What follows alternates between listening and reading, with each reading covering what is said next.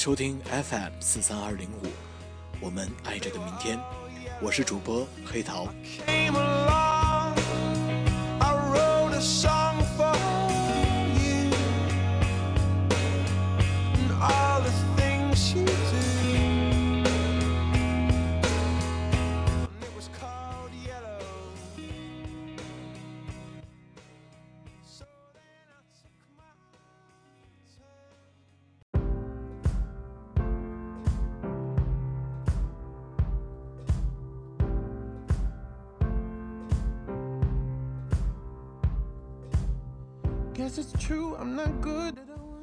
最容易丢的东西，最容易丢的东西，手机、钱包、钥匙、伞，这四样你不来回掉几个轮回，都不算完整的人生。有次雨天打车打不着，千辛万苦拦到辆还有客人的，拼车走。当时我晚饭白酒喝晕，上车说了地点就睡着。醒来的时候，发现自己钱包掉脚底，刚想弯腰捡，司机冷冷地说：“不是你的，上个客人掉的。”我捡起来看了眼，他妈的，就是我的呀！司机坚持说：“不是你的，你说说里面有多少钱？必须精确到几元几角才能确凿证明。”因为我丢钱包丢怕了，所以身份证不放里头。我也从来不记得自己到底装了多少钱。司机咬紧不松口，就差停车靠边从我手里抢了。我大着舌头，努力心平气和地解释。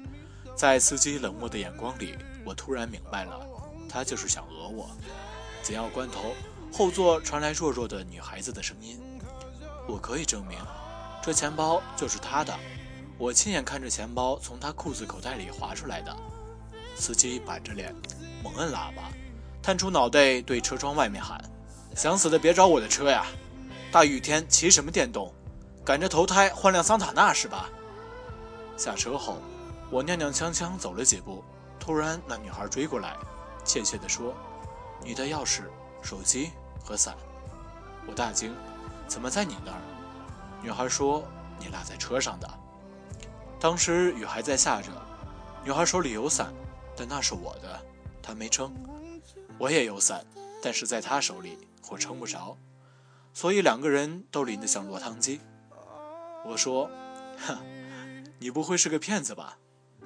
女孩小小的个子在雨里瑟瑟发抖，说：“还给你。”我接过零碎，发现她立刻躲进公交站牌的雨棚，大概因为她跟我的目的地不同，要还我东西，所以提前下车了。我大喊：“这把伞送给你吧！”女孩摇摇头。后来她变成了我的好朋友，叫姚吉，我喊她妖姬。他经常参加我们一群朋友的聚会，但和大家格格不入，性格也内向。无论是 KTV 还是酒吧，都缩在最角落，双手托着一杯柠檬水，眨巴着眼睛听所有人的胡吹乱侃。毛毛就算在路边摊吃烧烤，兴致来了也会在马路牙上来一段民族舞。当时把妖姬吓得手里的烤串都掉下来了。这群人里，韩牛只会唱《爸爸的草鞋》，一进 KTV 就连点十遍，唱到痛哭流涕才安逸。有一次他点了二十遍，唱到十九遍的时候，妖姬听到活活吐了。这群人里，胡言说话不经过大脑。他见妖姬一个女孩很冷落，大怒说：“你们能不能照顾下妖姬的感受？”妖姬手忙脚乱地摇头说：“我我挺好的。”胡言说：“你跟我们在一起，有没有一种被轮奸的感觉？”我告诉妖姬：“你和大家都说不上话，下次就别参加了。”妖姬摇摇头：“没关系，你们的生活方式我不理解，但我至少可以尊重。而且你们虽然乱七八糟，但没有人会骗我，会不讲道理。你们不羡慕别人，不攻击别人，活着自己想要的样子。我做不到，但我喜欢你们。”我说：“妖姬，你是好人。”妖姬说：“你是坏人。”我说：“我将来会好起来，好到吓死你。”朋友们劝我：“你租个大点的房子吧，以后咱们就去你家喝酒看电影，还省了不少钱。我说好就租了个大点的房子，大家欢呼雀跃，一起帮我搬家。东西整理好以后，每个人塞红包给我，说就到那家租的。妖姬满脸通红，说我上班还在试用期，只能贡献八百。我眉开眼笑，顿时觉得自己突然有了存款。一群人扛了箱啤酒，还没等我把东西整理好。就已经胡吃海喝起来。妖姬趁大家不注意，双手抱着一个水杯，偷偷摸摸的到处乱窜。我狐疑的跟着他，问：“你干嘛？”妖姬说：“嘘，小声点你看我这个茶杯好不好看？斑点狗的呢？”我说：“一般好看吧。”妖姬说：“大家都乱用杯子喝酒，这个是我专用的，我要把它藏起来，这样别人就找不到，不能用我的了。”下次来我就用这个，这个是我专用的。他仰起头，得意地说：“我贡献了八百块呢，这房子里也应该有我专用的东西了。”说完，又开始抱着茶杯到处乱窜。大家喝多了，东倒西歪，趴在沙发上、地板上，一个一个昏睡过去。我去阳台继续喝着啤酒，看天上有星空闪烁，想起一些事情，心里很难过。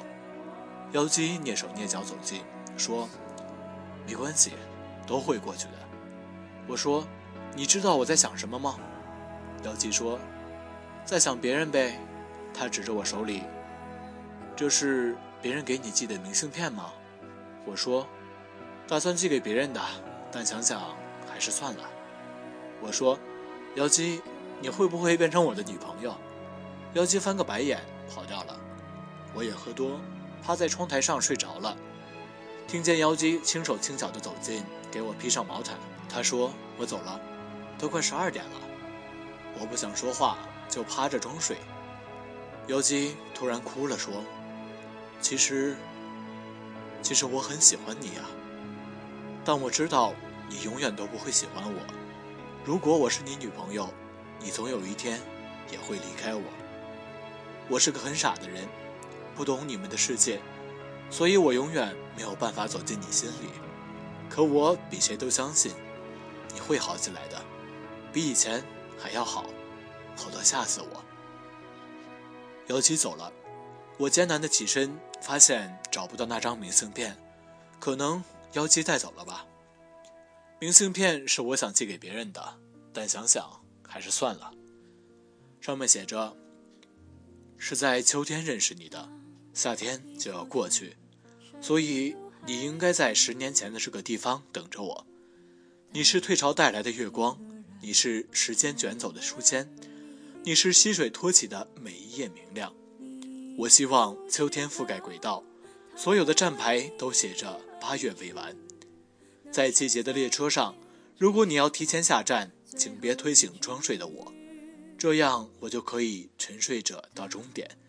假装不知道你已经离开我的身边。我抬起头，窗外深夜，树的影子被风吹动。如果你想念一个人，就会变成微风，轻轻掠过他的身边，就算他感觉不到。可这就是你全部的努力。人生就是这样子，每个人都会变成各自想念的风。后来我离开南京。走前，大家又凑了笔钱，说给我付这里的房租。我说没人住，为什么要租着？管春说：“你出去多久，我们就把你这房子留多久。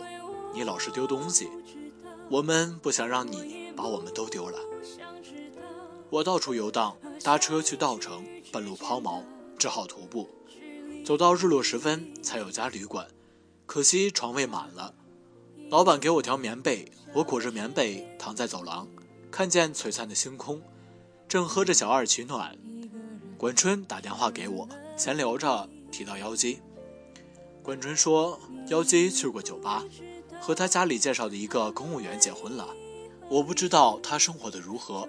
在泸沽湖的一个深夜，接到过妖姬的电话，他在电话那头抽泣，不说话，我也不说话。只是静静地听着一个女孩子伤心的声音，我不知道她为何哭泣，可能那个公务员对他不好，也可能他只是喝多了。后来他再未联系我，就算我打过去也没有人接。又过两月，我打过去就变成空号了。一年多后，我回到南京，房东告诉我那间房子一直有人付房租，钥匙都没换，直接进去吧。一年多，我丢了很多东西，可这把钥匙没丢。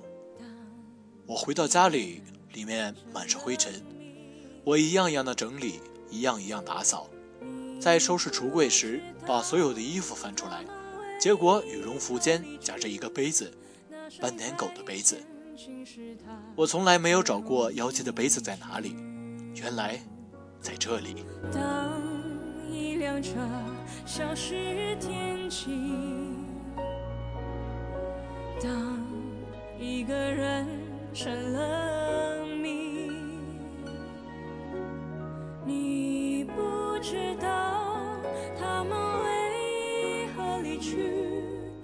就像你不知道这。